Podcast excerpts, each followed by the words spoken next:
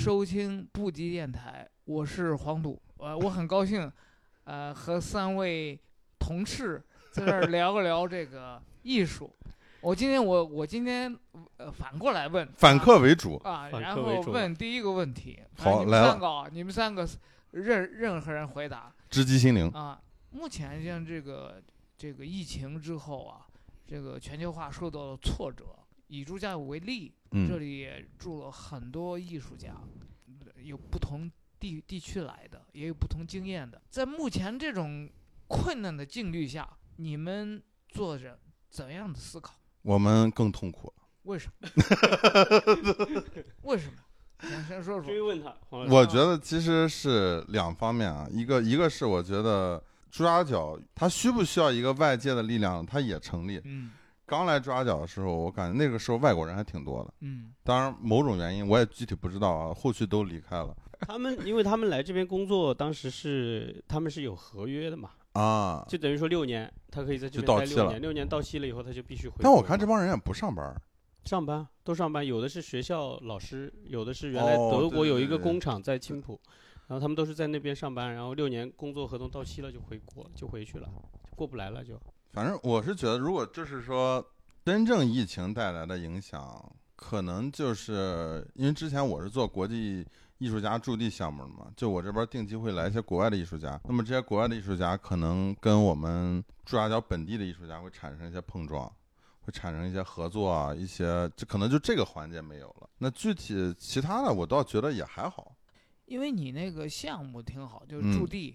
以往就是疫情以前有这个国外的艺术家对，和中国的艺术家，我就问你这个一个问题，就是说国际艺术家和中国艺术家之间的这个交流是怎么样一个状态？更多是体现在吃喝玩乐上。但是我是觉得那种就是生活状态的碰撞，其实是一个最最根本的一个碰撞。嗯就是有些时候我们讲这个所谓的这种就是文化冲击，嗯其实更多的冲击其实来就是来自于一些相对本身已经非常固定的、非常成熟的一些嗯。东西，而不是说我觉得在艺术上，因为艺术上我觉得就就我们都在走一个西方的系统，其实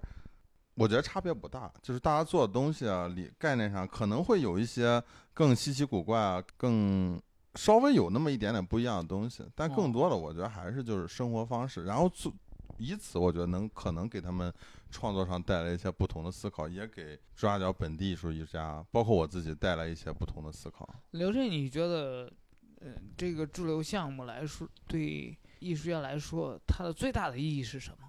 我觉得两方面吧，一方面我觉得是对于职业艺术家，我觉得更多是他可以换一个环境，换到一个相对陌生的环境，可能能够激发出一些新的想法。嗯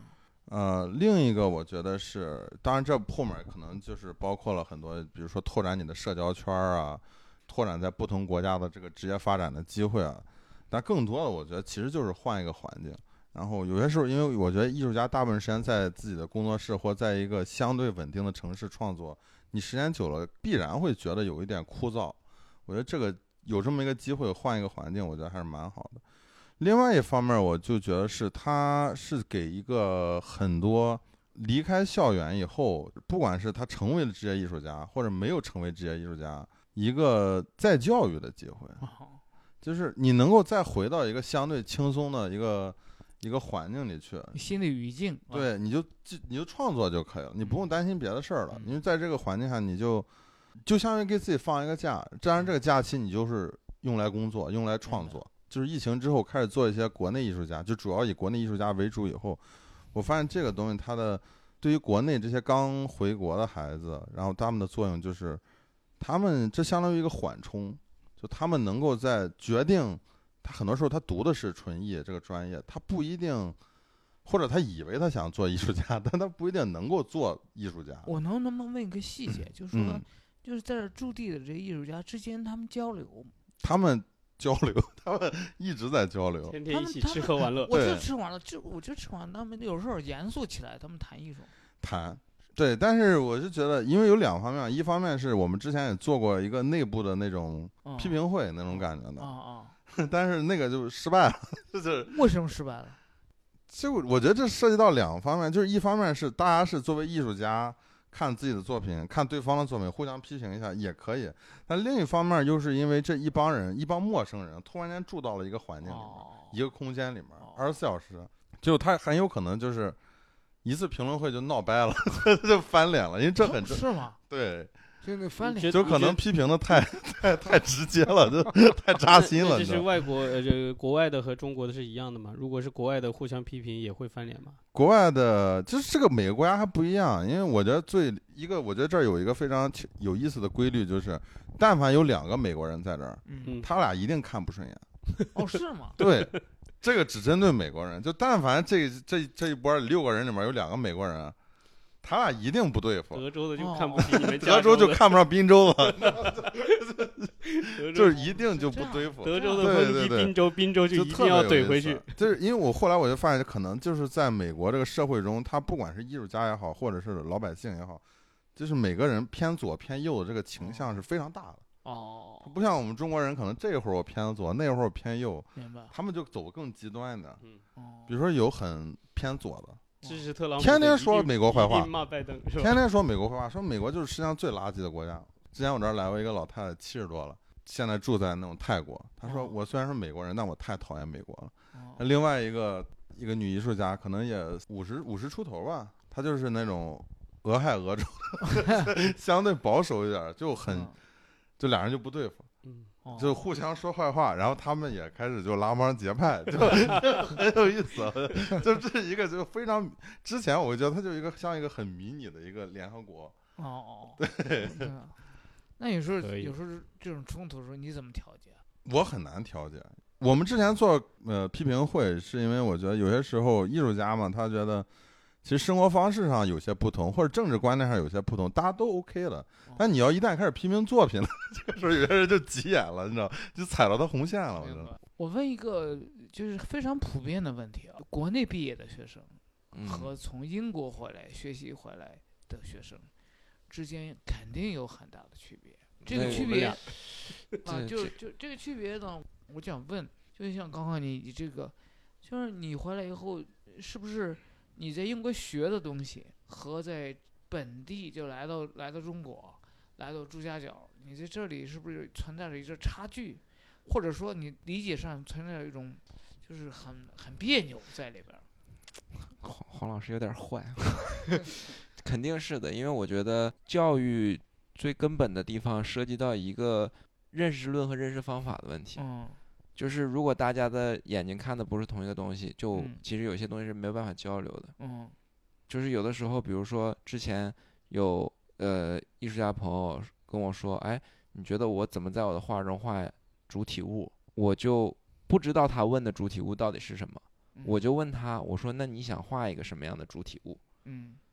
就我们聊了很久之后，我发我我才想到他的意思是在他画面中，他需要一个主要的视觉的形态的东西，嗯视觉上 visual 的东西。嗯但我理解的是，如果你要去创作的话，你首先你要有一个概念上的一个主体，你要表达的是什么？如果你不知道你要表达什么，你怎么可能根据画面去推出一个你想要的主体物？嗯所以就是其实是完全不搭嘎的。所以我现在也是属于自我在教育中，就是我一般看别人的话，我不会先提出任何观点，我要先听，我要知道他们就是他们的语言是什么。你完全不好奇这个作品主体物是什么吗？我好奇啊，但但我好奇，我要猜嘛。其实那天我们在地铁上还聊过一段这个事儿。嗯嗯，怎么就是我我会觉得抛开所有的那些就是概念上或者是理论上的一些东西，我觉得回回国发展的艺这些艺术家嗯和国内本土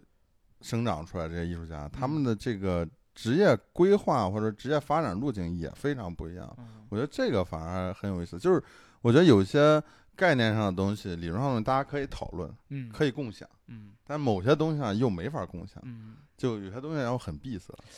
呃，我觉得刚刚说的那个挺有意思，就是这里边就呃涉及到一个，我我也很难回答啊这个问题啊。这个问题是一个很很复杂的，就是说你在英国受的教育，然后你回到一个已经离开了大概有十多年的一个地方，来了以后，你又有一种存在一种某种隔阂。嗯然后中国的教育呢，呃，又是这种社会主义现实主义教育，是吧？？嗯他画石膏啊，画这种石膏像啊，画人体啊，然后写实的这个这个东西。你你想，你在英国受教育肯定不是画这个石膏像这样这样画画是吧？对，对，就就是肯定你在理理念上就是不一样，是吧？这这个这个就出现一个冲突。我的意思就是存在一个隔阂和冲冲突在里面。这里边就是我就问的，实际上问的是这个问题。我我因为我没去过国外留学，啊我我只是在国内的接受的教育。我感觉其实教育的是，我觉得在学院里面我没学到什么东西，嗯我真的没学到什么东西。我觉得是真的是，当然也不能那么不是说完全没有啊，但是我觉得跟我现在的呃创作呃真的关系不大。就啊是我在西安读的那几年书，跟我现在的，呃，这也许只是我的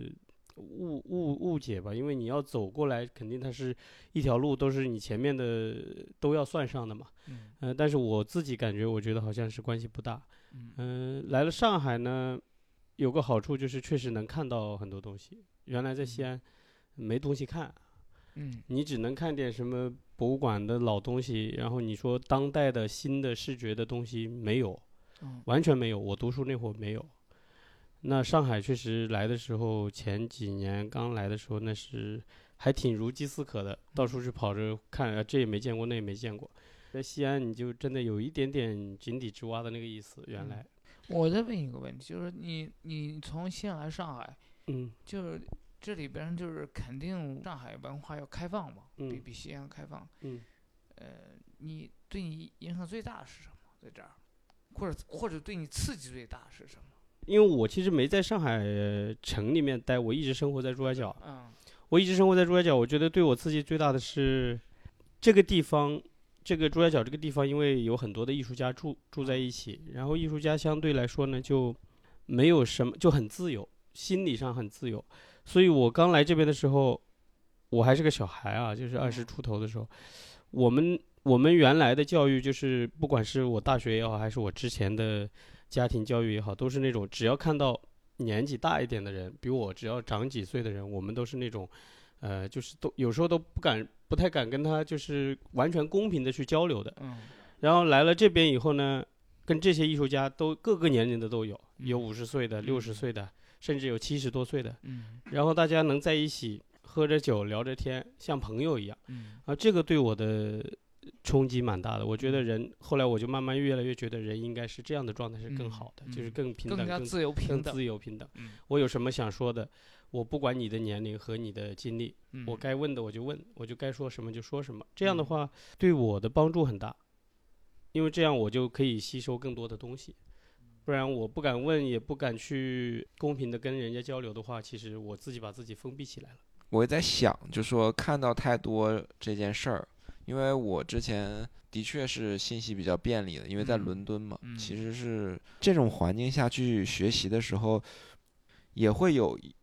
怎么说呢？我我我就觉得当时的感受就是太多东西了，就是各种各样的，就是他就有一种感觉，就是就叫 overwhelming，就是感觉就是就是惊涛骇浪呀，就像你拍过来了。嗯因为你突然开始，你就很瞬间的，你就必须要有一个个人的这种意识，你就必须要问我我是谁，我在干嘛，嗯然后你就感觉其实那个状态其实挺动荡的。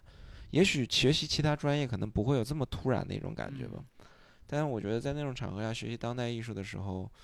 就是当时是感觉就是一直在就是在船上颠簸的一种感觉，嗯因为它来的太快了，而且每一个东西你都接不住，因为你都没有切身实际的有过同理心，就是别人一个一个艺术家在遥远的地球那一边在做一件事儿，然后嗯你怎么能够去了解他？然后你又知道他所有艺术的价值，并不只是他画的那几笔，嗯就是他用的那几个手法，嗯然后你就你就又够又够不到，然后你就又那个东西又回到自身的时候，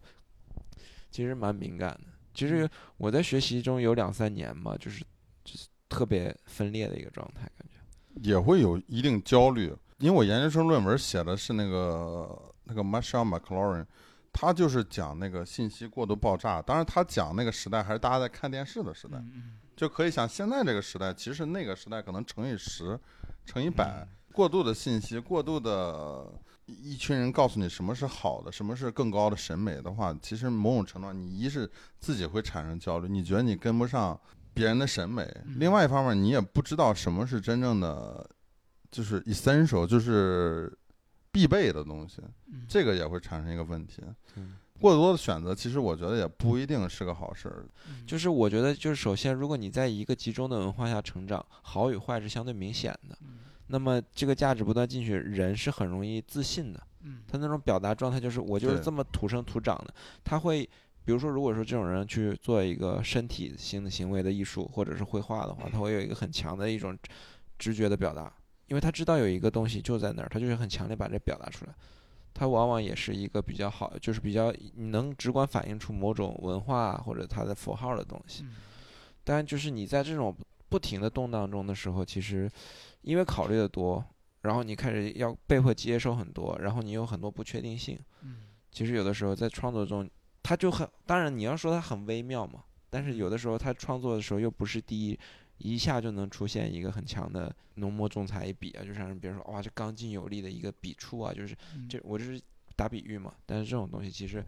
很难看到，有很多东西变得很很 subtle，就是很细腻的，你必须得说跟这个人坐下来，咱俩聊聊天，你这种感觉你才能去聊到哦，这个这个人是他是谁，他是怎么面对在国际语境下的什么是对与错，因为你每天打开 YouTube 也好，打开什么就是是全世界的告诉你这样对，那那那样是错的，然后每天。就是各种语言，就是不断的冲击。然后你你自己如果对于对与错或你以前的公正或真实有个判断的话，其实冲击非常强烈，嗯就感觉不停的就像是那种雨打在玻璃上噼里啪啦的声音，每天。嗯那聊到这，我就有一个问题要问问你们几个了，我要反客为主了。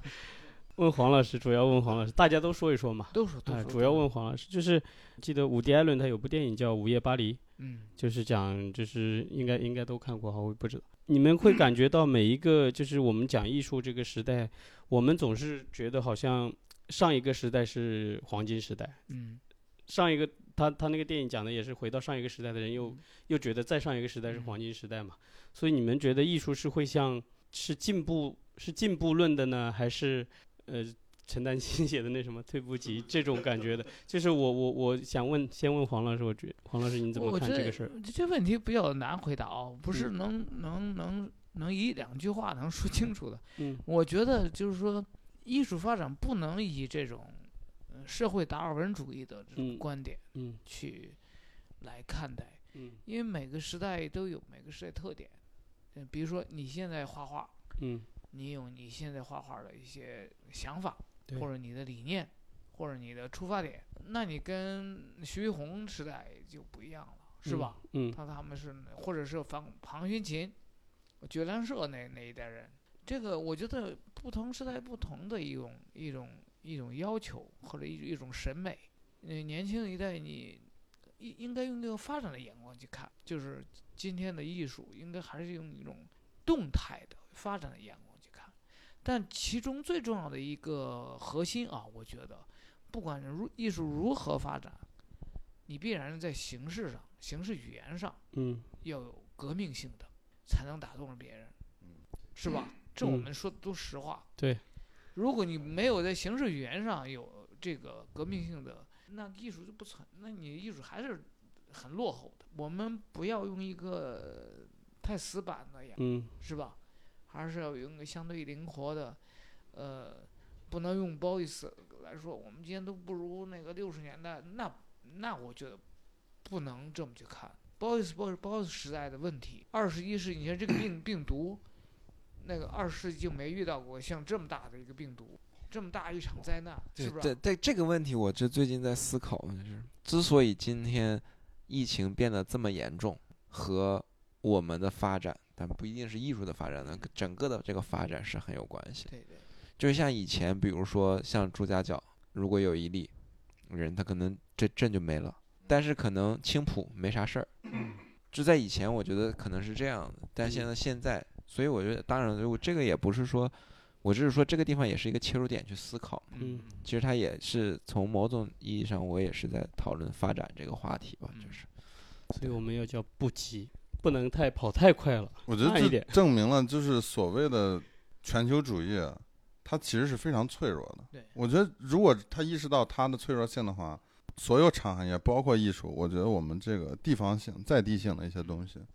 那就更值得被讨论。从艾德尔赛伊德他他们最早写写这个东方主义，嗯，实际上就就其实就开始讨论了，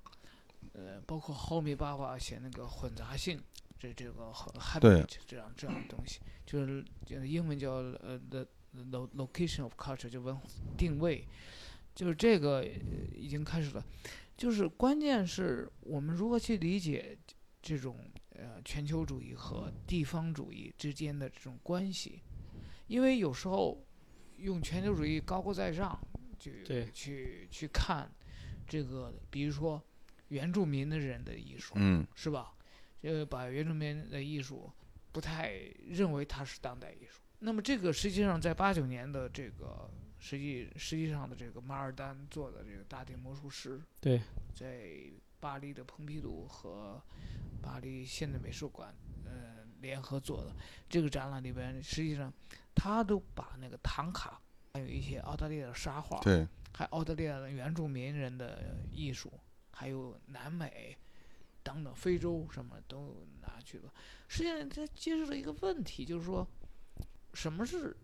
当代艺术？当代艺术是如何界定？是你以欧洲中心主义的眼光界定，还是那是必然的。还是还是一个全球的眼眼光？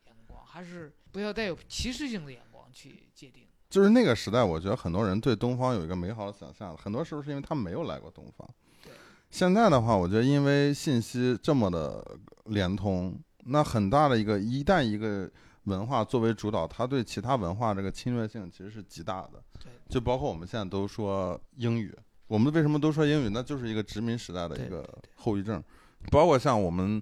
呃，上次上一期我们聊到，就是说韩国和日本这个艺术，你包括韩国和日本，就是因为它为什么能够这么快的进入这个西方的这个语境，啊、一部分啊、就是因为我觉得他们对于自己的文化没有那么一个，嗯没有那么大一个包袱，嗯，对他没有那么一个骄傲，然后可能中国人呢，就是中国文化还是有我们的骄傲在，就是很难放弃这个骄傲。嗯。然后现在呢，我觉得他又跟经济啊，又跟这个国国事啊有很大的联系。像嗯比如说国事起来了，现在国内嗯，那大家这种本土艺术有点儿又又起来了，一直在一个西方的语境下讨论这个事儿呢，它也是有弊端的。我觉得现在他们也意识到这是一个问题吧。我是在疫情的时候，嗯，从一九年开始，呃，我我在这个在关于个人的这个作品这方面，我思考的比比较多一些，就是因为我天天出不了门，出不了门我就关在屋里，自己我也没回家，过年也没回家，就在屋里画画。然后我就原来我觉得好像就是没有疫情，疫情没来之前，我觉得我要拼了命的去去呃做展览，去我拼了命的画一批一批一批去做展览，去跟画廊合作，跟商业机构合作去卖画，想很多。然后疫情来了以后呢，所有的这些东西都没有了，没有了以后你就会沉下来去思考这些。嗯其实我你看我没有展览，我照样我还是爱画画的。嗯我还是在屋里，我还是要要去画的。然后那你就，呃，我就慢慢的在想，就是说，那我我不考虑那些，我不去考虑，呃，我要做一个什么全球语境下的一个，我要进入它，嗯我要我要赶紧把我的作品做到一个全球语境的那个里面去。我我即使你看现在疫情来了，把这个全球化都打断了，你还是自己在屋里做一点自己想做的事。呃，然后这样的以后呢，我就发现能做得更好一些，就是我嗯反而能把自己的东西做得更好一些。嗯补充一点吧，反正就是刚才说到这个呃自闭的创作模式，嗯我就想到在英国吧，差不多六十几年代的时候的英国的教育艺术教育是存在一个自闭式教育的，嗯就是那个时候，现在我们基本上所有的国外的艺术院校都是大车间嘛，就是一人一块儿，嗯然后你就创创作什么，大家每天都能见得到，然后互相影响，这就比较很很讲究这个教学的这个课堂的这个分布都已经很讲究了。嗯但以前在英国早期的时候，还是处在那种大家把大家关起来、锁起来的，就是每个人有一个小房间，他甚至有钥匙，然后你就在里面创作。在展览之前，他们的创作过程是不对外公布的，嗯，所以他们同学之间是不互相受影响的。这样的话，他们就能画出一或创作，不一定是画嘛，也有创作，就是可能是雕塑类，他们可以做出一个他自己的东西。嗯但那样的话，他们的形式就不会存在一种相互的直接的覆盖式的影响，嗯，所以他们最终呈现出来就是很个体个体性很强的。嗯。而我觉我觉得这个可能也是在我们全球化特别严重的当代艺术这个语境里面的一一个对，就是说这个可能也是一个也是一个方式，就是我们又回到刚才那是什么是进步，什么是退步，我觉得就不好讨论什么是退步，什么是进步对，就是我觉得它就是这个东西这个杠杆有的时候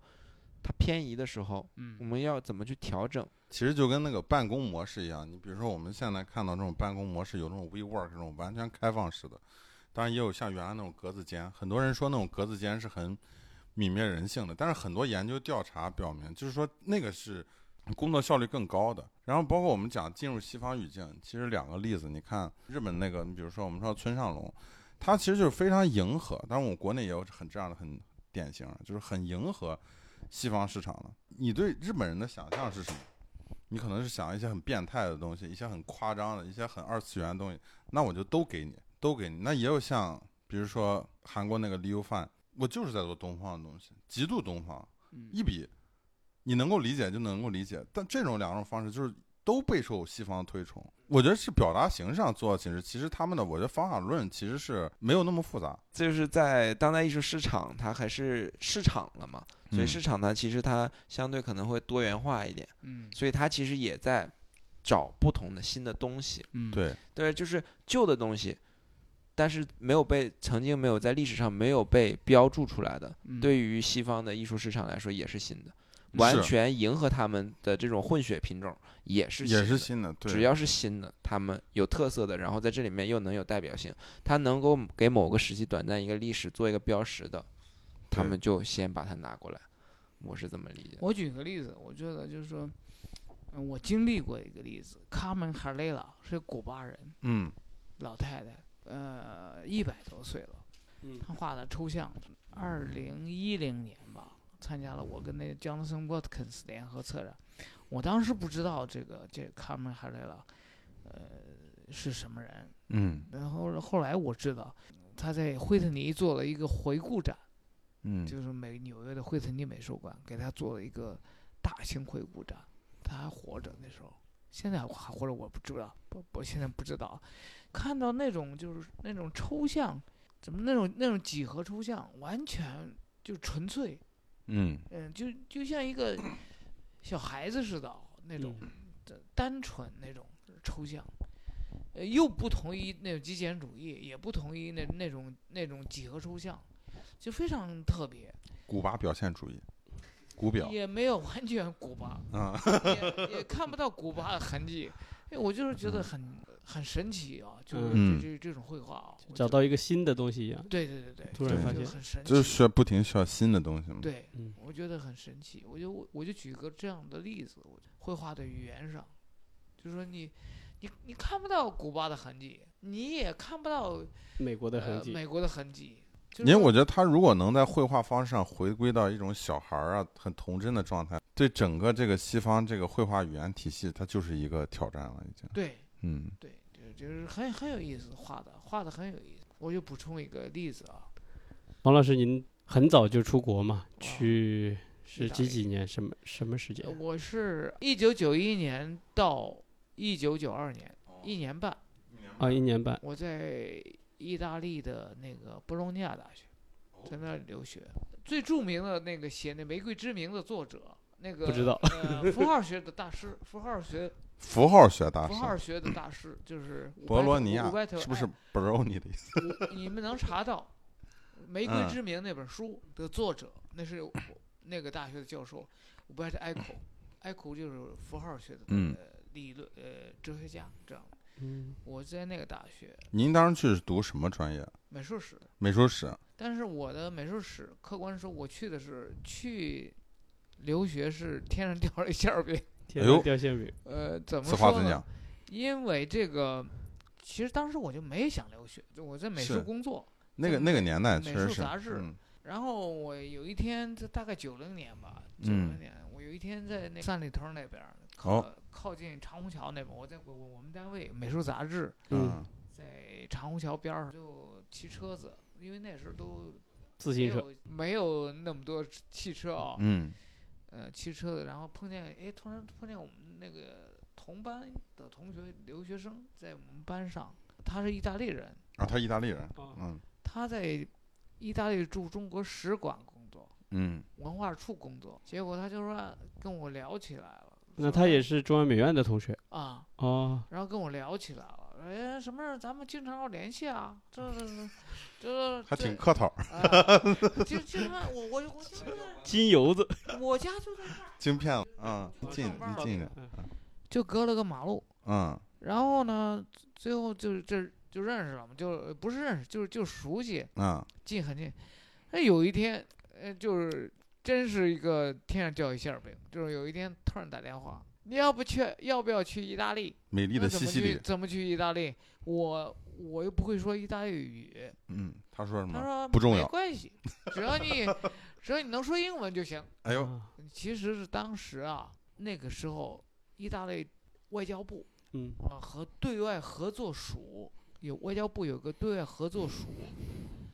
有一批的奖学金啊，发不出去发不去出去了，到中国来了。啊，发到中国来了，到中国来了以后呢，就正好是夏天放嗯假了，找不到大学，找不着人。哎呦，那时候没手机啊，我告诉你，嗯，呃，打电话都找不着人。找不着人了，急了，打座机打过去那要不然就作废了，没人接你，知道？要不然 就名就作废了，所以就他们那处长就发动了底下人，你感谁认识人，就推荐找抓人去，啊，抓人去留学，这多好的事啊！就就就我就是这样稀里糊涂的嗯，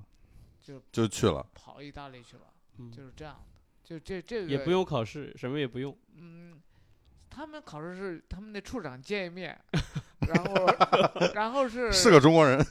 说说一点英文，就问一问些简单的问题什么这样，哦就行，就这样的。后来就这样去意大利了。嗯，我的这个经历有点有点怪。那你刚到意大利的时候是什么感受？那个时候，意大利，那我就感觉中国特别落后。九一年啊，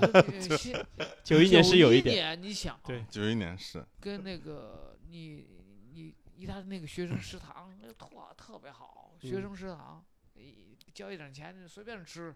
在里边儿。博洛尼亚大学没有围墙，就在城市里边儿。它是从很早，那个这个大学是有个一千多年了，那是欧洲最老的大学一千多年了，啊，那跟抓脚差不多历史了，欧洲欧洲最早。对，我就我就说这个，我也分享一个就小趣闻。我我我当时读大学也是一千多年历史嘛，那早期学校也是没有围墙，哦，所有的人只要想就可以进去蹭课。我当时有个哥们儿，他还是个非法移民，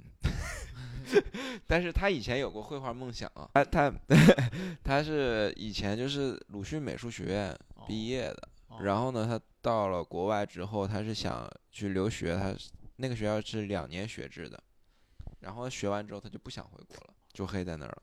然后十多年很辛苦过的，因为你没有身份的话，你只能打一些黑工嘛。后来认识我之后呢，他就说：“哎，我也很喜欢画画。”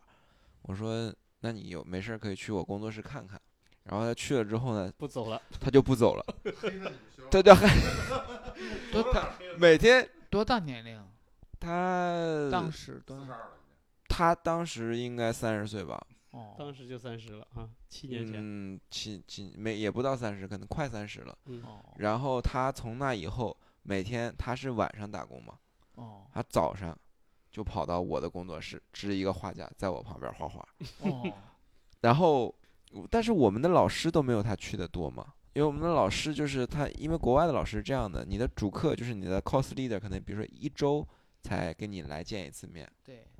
然后可能有助教，有辅助课，可能一周就一次课，其他时间是你要预约，你要找他们才可以，所以他们也不会一直出现，所以他们每次我的老师经常会问我，哎，你的朋友又来看你了，哦，他们也觉得，哎，你这个朋友你们关系可真好，他总是来你的工作室看你，哦，然后我就觉得这是一个很好笑的经历，其实是因为他就不走，那你最后留学回来了怎么办？这个就是我特别替他高兴的一件事，他就是后来黑成正果了。哦，真的，啊留在英国了。以前是英国每十年有一个女王的大大赦赦，哦但是今年没有，可能是英国不太景气，他们没有。然后呢，同年他我们都以为他是运气不好，他同年被呃局移民局抓到了，哦他在工作的地方被移民局抓到了，哦，抓到之后他就在里面，他就那大家都慌了嘛，在里面，而且一般被抓到英语不好，但他还会一些英文嘛，还不还可以，可以正正常交流。他在英国混这么多年，英文还不好。太正常了，就哦是不是任何人去，因为你在那边接受不到学习环境的话，对对对你去什么什么样待完就什么样。个那个上学那里边儿？对对，就是不会有任何进步，因为你必须要有一个有人帮助你，嗯你，才可以。所以他因为有一些学习的环境嘛，然后他就开始你。你说移民局怎么？移民局当时就是让抓到他了。抓到他之后就要给他遣返，但是又因为英国经济不景气，所以以前是直接给你买机票走吧，对没有。现在就是劝你，嗯，自己买机票回去。哦，然后呢，他就在里面儿一直读关相法律相关的东西，自学在里面十多天。他就说，他找到了一个，他就不签这个字，他在这个法律条文里面找到一条，就是他就不签的时候，他发现没有解决方式，于是他就不签。哦，最后英国就当时解决方式就把他又丢回到他生活那地方，但是每周要去移民局报道。然后在这种情况下，又生活了差不多两年吧，然后碰到了跟一个西班牙女孩恋爱，后来就是一系列的行为，最后他现在当了父亲，拿了合法身份，哎呦，特别牛逼，有小孩儿了。有小孩了，是混血儿，很漂亮，这比唐僧当时去那个很漂亮印，度取经还要难啊。对，对，这很棒。就是以前，对那个时候很辛苦的，他很辛苦，哦但是我觉得他，我在他身上看到了一种很还蛮厉害的东西，就是哦他每天要在那种就是唐人街类似那种就是很辛苦的地方打黑工，对对对，但是早上他就一定要去大学里面画画，啊，但就是因为没有这堵墙，是鲁所以毕业的，呃，鲁鲁迅美术学院的附属高中毕业的。附中毕业的哦，附嗯中毕业的。对，但是他绘画是有基础的嘛。但他在那边七八年，认识我的时候，他在那边已经黑了八年了，没有画画，怎么去的？读书读了两年，哦，然后他不想走了黑，了六年嘛。反正就这就是个分享，人就修成正果了。哦，对，这是真的。命运。但是这个过程很辛苦，很多人熬不下来，会有很多人瞧不起他，会有很多人怎么这么轴，就是很多不一样的声音。他为人还很好，认识了很多朋友，但后面这些友谊也没有办法长期维持，因为大家对他这种行为是理解为是一种执念，或者也好，或者是说，因为人是这样嘛，你觉得坚决不会走的路，你现在有多大？他现在就也就是三三十三八九，估计跟我差不多。嗯差不多跟他35这个年龄，对三十五六，对三十五六对这个年龄那挺好的，命运改变了就哎彻底改变了，对。啊，这挺好的。嗯，然后对，还特别感人的事儿，他是差不多有十年没见过他妈，很人的现在带了个混血儿的宝宝回去见见见奶奶了。太狠了，太狠了十年磨一剑，读完可以留在意大利的。是这样的，我是 当时我去那个，就九一年出国之前，我们是要自费公派，我那个奖学金是我联系的，呃，所以国家公派，嗯公派就是你给你保留你的职位，啊，回来还得继续工作。就你不拿工资了，就是这样的，给你把职位保留着，这样一种情况。就是我学完了我就回来了。我我为什么回来了？我觉得我在西方没有用武之地，这是说实话啊，尤其是艺术。另外一个原因非常重要的一个原因，我们单位的人给我打电话，打长途电话，嗯叫你回去。嗯、不是好消息，我们单位分房子，哎呦哦在北京分房子，对那必须要火心急火燎陪马我上就回去。我说马上就回去，就会回去，就是到学完就回。现在北京一套房顶意大利十套房，但是但这这不是编的，是真的。啊，就是我现在住那房子，就是当时美术杂志分的，嗯，那是美术杂志算是国企啊，国家那肯定。美协嘛，中国美术家协协会的啊，就就这样的原因，嗯。就是回回来的。嗯，那后来你怎么又又读了博士，就回国读了博士？这个说起来是话长了，这个 我嗯在美术待的时间太长。你看，我从八八年嗯毕业分到美术，到美协美术工作，嗯一直到两千零一年，我一直在二十多年。啊，我是后来我们来了，我来了很多届的领导，我都见过，都共共事过。有的领导不错，开始几届领导不错，后边来的领导就不大行了。不大行了，后边儿来领导就比较操蛋了，就是那种，就是说的好，本来呢说我想读一个那个，我就说想去中央民读读博士，嗯。给他说给我们那当时领导说，我说我想去读博士，啊欢迎啊，欢当然欢欢欢迎你去啊，啊我说读一个在职博士没问题啊，这个好啊。结果到美协人事处去办手续的时候，嗯人事处说你们单位领导不同意你读这嗯个在职的，我当时我就没有去问，那这质疑没有意思啊。我想那个人事处人不会说假话，嗯，是吧？呃，我依然就坚定的决定辞职，博士，辞职离开美术。嗯我说我考上我就辞职，后来我考上嗯辞职了，就是这样，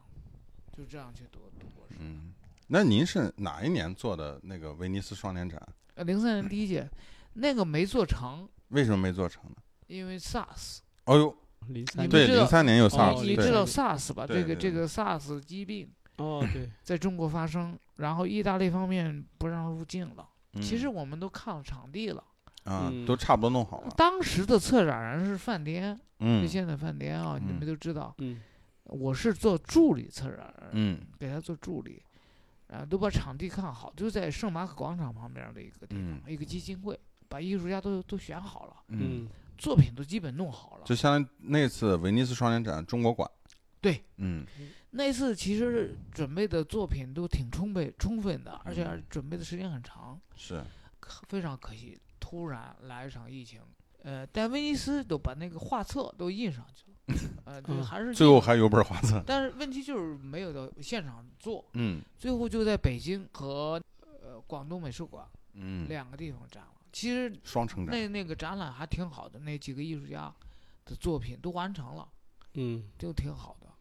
反正是完成，我们最终展览的效果还是挺嗯好，在在北京和广东做完那个展览效果还是挺好。国外做一个展览大型的和在国内做一个展览有什么样的不同的地方？就是策划展览的时候，这个哪边的难度大？我说这个我的经验只能是谈的我经历过的啊，嗯就是有一些别的地方我我没经历过，嗯我就不好说了，不嗯能发表我一个看法。我觉得在国外策划展览就是相对来说嗯，宽松一些，嗯，这个是是。真的。对，这是一定的。就是就是就比如说我滴滴滴滴，嗯 我在马德里嗯。有嗯这个 Photo Hispania，就是西班牙嗯。摄影，嗯。这个他们他们请我策划了一个部分，嗯。而规模很大的一个部分。我在那儿做的西方人啊，就西班牙人，他们配合程度、一严谨程度，还包括图录的设计程度，都非常好，这专业性更高非。常专业性非常高，嗯就是布展的团队都非常专业。布展的非常好。嗯有一个女的还给我说，我其实我去的时候，人家也布置的差不多了，我基本不调了，嗯布置的很好，就是这一点上我我还是挺佩服的，这是一个。再说我说说国内，国内呢就是就是有很多约束，嗯这约束我就不想解释了啊，各种各样的约束，懂的都懂。嗯约束多，但是当然挑衅这种约束也某某种意义上来说，我觉得也是。坏事也是好事，嗯嗯也给你带来很多的挑战。嗯就是你把不可能变成可能。呃，你比如说我们在做上海双年展，两千零零六零六年上海双年展，就就是这样，讨论这个很复杂，里边几乎会骂打起来的感觉，这样的打起来了。就这样。其实大家也不是为了谁谁谁对谁恨啊，嗯，主要是还想把展览做好。把事情做好啊。对，上海我觉得有个好处啊，这跟全国其他地方不一样的地方。上海一个是开放，第二个就是上海人说做到说到做到。嗯如果说他答应的事，嗯一定做到；如果不答应的时候，一定不不行。哎，我觉得这一点上跟别的城市是有嗯区别的。不不吹牛。那您当时在那个墨尔本双年展的时候，是也是墨尔本双年展的中国馆是吗？啊，对对对对对，嗯这个你还你怎么还知道这个呢？我这个很少有人提这个事儿。这你是不是之前查过了，啊？查过我知道，没有，好好毛军跟我讲了。那个只做了一届哦，墨墨尔本双年展后来就没有了就。没有了，嗯，那个只做了一次。那但墨尔本其实还是属于澳大利亚这个文化重镇。对对对对对，嗯，那个很奇怪，呃，只做了一次，那一嗯。次当时是呃在哪儿？九九年，嗯，它是这样的，它那个它分两个部分，嗯。一个是主题展，啊。一个是国家合作项目，嗯就是选择了多少个国家，嗯。我就是那个国家合作项目，选择我是中国嗯嗯这样的，然后把我们这个都分配在哪儿的空间它没有，它那那个主题展在美术馆嘛，把我们分配在那个画廊，啊这画廊腾出了时腾出空间来，嗯让我们来做这样的嗯不同的国家。那就等于把整个城市都对对对用上了。对对对对对对对对，是是这样，嗯是这样。当时是在哪个美术馆？那个维多利亚。维多利亚对维多利亚哦美术馆，就是我呢当时选的，因为那时候也没也没他呃澳大利亚没什么钱，所以我选尽量尽量选的都是录像这样。嗯那那个时候我在那我记得特别清楚，那有一天晚上在在饭店，突然看到消息，中国使馆被炸，南斯拉夫嘛，哦，九九哦，那个时候九九哦年，嗯九九年嘛，哎呦，就是您当时心情如何？哎这个义愤填膺。还还一分钱，这这是我的就是呃经经历吧，就是也也受益匪浅，就是嗯看看这个呃实践里边，就是说在国外如何应对，嗯看人家的人家的优点，嗯、在这个展览的布展方式上，或者理念的这个呈现上，嗯。你会能从从中学习到很多经验。那您刚才说到，就是说，就是失败的案例也很多嘛。我我先举一个例子，嗯就是两千年，当时我们古巴的朋友嗯黑拉多莫斯科亚，他非常有有名。你去古巴人，他长期住在马德里。哦，他是两千年呢，请我，呃，我跟他认识是在纽约认识的，呃，请我去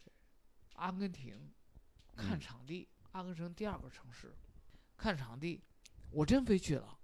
哇，长途跋涉，我操，都是下 是折腾。到那底特律转转飞机，然后是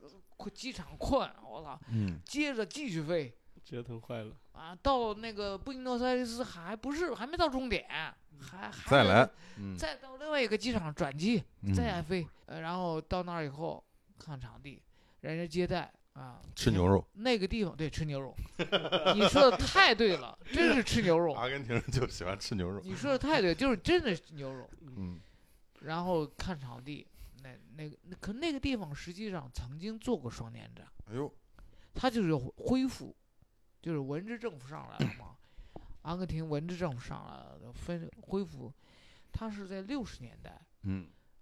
就有双年展，然后对哦，六，因为六十年代的时候，阿根廷是一个发达国家，对是，有嗯钱，那个时候有钱。后来 后来军政府，搞完了。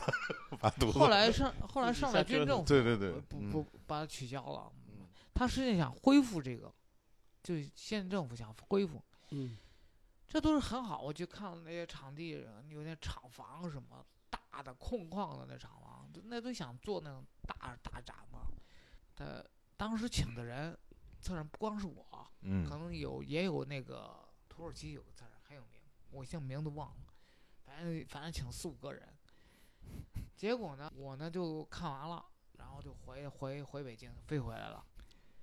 回来以后呢，没多久，嗯，政变了。阿根廷发生金融危机，哦，对对啊对对对，他现在还经常发生金融危机。结果这个展览就取消了。就对取消了。就是，所以我们那个朋友，古巴朋友，就是海拉德莫斯科，跟跟我关系特别好。对不起啊，怎么跟我说？后来你我不是做这个第三届今日文献展请他嘛，我们嗯做的特别好，做那展览，他呢也跟我配合的也特别好。然后在那个是应该是两千一七年，对，他是不是也觉得不大好意思？就是没有没有没。当时把你折腾那么远过去，没有，他他那个人人是一个学学，真的是一个知识分子，是一嗯。个学者，出的书特别多。嗯。然后呢，他是个独立策展人，哦嗯。你到英国你去问都知道，嗯。那些什么教策展的或教批评的人都知道。嗯。他呢，就是还特别好，因为我们展览做得特别成功，在北京嗯近视美术馆啊，嗯 最后他呢竟然把我们展览推荐给罗马现代及当代美术馆，里边藏了梵高什么那作品，那什么都有。太厉害了，结果我们展览真的就杀过去了去。罗马，真的到罗罗罗马去了。到罗马去了，就是我们意大利方面说，我们只能提部分提供一部分钱是国际部分的艺术家，提供不了的是中国，那我们嗯怎么办？我们就我们不是国国际社会的一员吗？然后呢，人家都认为中国特有钱好的，被他们是被他们说对了，他们啊，真的，这人家都认为中国特别有钱。然后呢，我呢就找那个有钱的一些人都不愿意出。嗯其实到关键时候，你你看看有钱的人，他对他关键时候都不巨抠愿意出嗯巨抠。后来呢，我们没有办法，去申请北京市文化艺术基金，哎呦嗯批了吗？还真批了。哎呦，哦我去给人陈述，给人在那儿陈述说这是这个展览是什么，这展览讨论什么问题，什么问题，给人解释。那底下里边的人，还大部分不是搞美术的人，这证明要是？搞美术人，还给真的给你有偏见。对，是搞戏剧啊，搞什么啊是是是，影视啊，搞什么的。我们曾经和中国国家基金会也聊过，就是他们就是大部分他们钱是去赞助一些传统项目，对什么京剧啊、昆曲啊对这种，什么武术啊这对种。我就说这个，我们底下那评委人还都特好，听我们讲完以后，咦，你这个想法挺好的，怎么怎么怎么怎么，怎么，然后然后给我们赞助了六十多万，哎呦，这就说明了还得是不能相信资本家。就 还得是党和国家，我跟你说，呃就是我们咱俩就移到意大利罗马去杀过去了，啊，跟那有大意大利的共产主义斗士接上头了，对对对就是这这就这就是一个一个战友。一个一个经历啊，就是哎呦我们带资进组，我我先说到这儿，我今天说太多了。没有没有没有，开玩笑。可以可以，这次今天和黄老师聊的非常开心。嗯，黄老师因为黄老师下一步是要去西安了，我要回西安，还是去养病。现在嗯这个身体这休个状息一段时态要待上一个月，嗯，嗯然后去海南吧。去海南，海南我希望，我到明年，那基本上恢复正常，见到你们的时候，基本